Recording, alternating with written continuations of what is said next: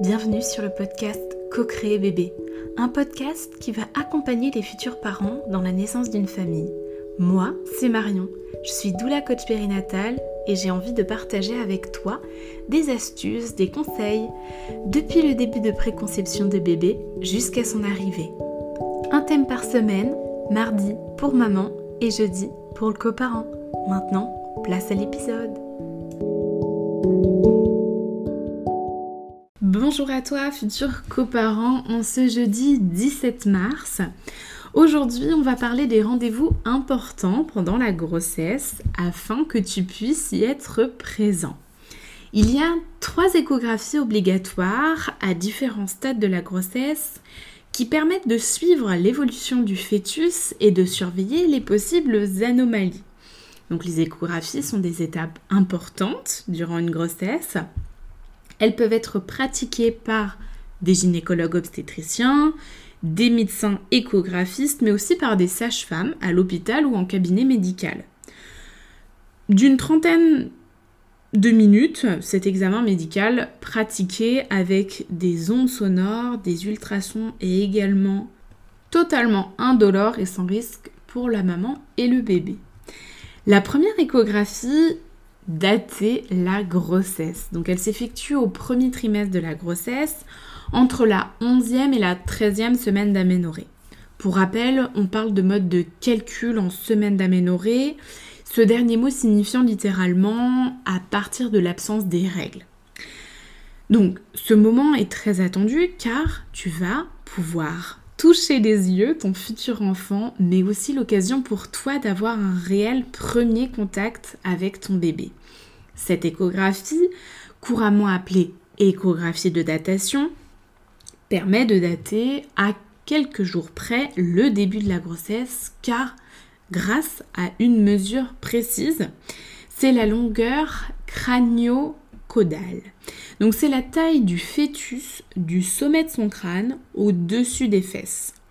Alors le docteur Gilles Granger, gynécologue obstétricien, explique que lors de la première échographie, on recherche le nombre d'embryons, s'il est bien vivant, quelle est sa taille et s'il a des malformations pour déterminer le sexe, c'est un peu trop tôt. Hein. Cependant, des complications peuvent être décelées lors de cette échographie comme une fausse couche ou une grossesse extra-utérine. Lors de l'examen, le praticien observe dans l'utérus ce qu'on appelle l'œuf. Donc on parle de sac ovulaire ou gestationnel il contient l'embryon et on enregistre une activité cardiaque. Cependant, il arrive que l'œuf soit vide. C'est ce qu'on appelle un œuf clair. Et il n'y a pas d'activité cardiaque. C'est une des causes de fausse couche. La quantité de liquide amniotique est aussi surveillée, tout comme les organes du fœtus étudiés un à un. Mais c'est à la deuxième échographie que l'on pourra déterminer précisément s'il a une anomalie morphologique. C'est donc pour ça qu'on passe à la deuxième échographie, la morphologie. cette échographie s'effectue au deuxième trimestre de grossesse à environ 22 semaines. Donc on est à ce stade à 5 mois. Le fœtus fait alors environ 25 cm. Ton bébé est maintenant assez grand pour que l'on puisse observer sa morphologie, mais aussi suffisamment petit pour que tu puisses voir le petit corps de ton bébé en entier sur l'écran de l'échographe. Donc le praticien contrôle la croissance de ton bébé, notamment le périmètre crânien, le périmètre abdominal ou encore la longueur fémorale. Il vérifie aussi l'emplacement du placenta et le liquide amniotique. Grâce à l'évolution de la taille, on peut déceler plus facilement une anomalie morphologique. Enfin, beaucoup l'attendent lors de cette deuxième échographie, la révélation du sexe. Cela étant, rien n'oblige, tu peux attendre le jour de l'accouchement pour connaître le sexe de ton bébé. Hein. Dans ce cas, précise-le bien l'échographe avant de commencer l'examen.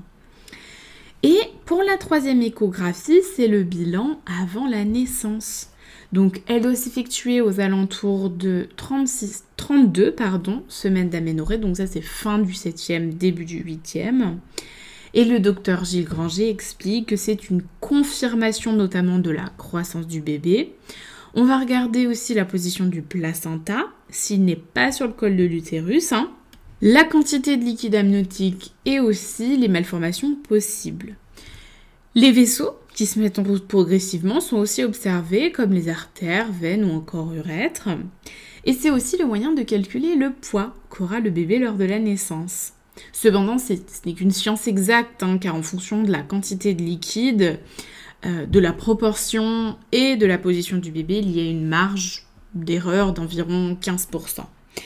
Par conséquent, pour tout connaître de ton bébé, il faut encore patienter jusqu'au temps attendu de la naissance.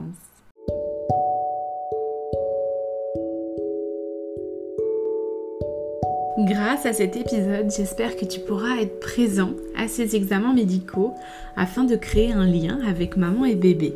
Si tu as aimé ce podcast, like, commente ou partage à ton entourage pour que tout le monde puisse l'écouter. Si tu as des questions, n'hésite pas à venir discuter avec moi sur Instagram à Doula des Alpes, j'en serai ravie. Et retrouve-moi mardi prochain, on parlera avec les futures mamans des, des examens médicaux pendant la grossesse. Allons ensemble vers la naissance d'une famille. Bisous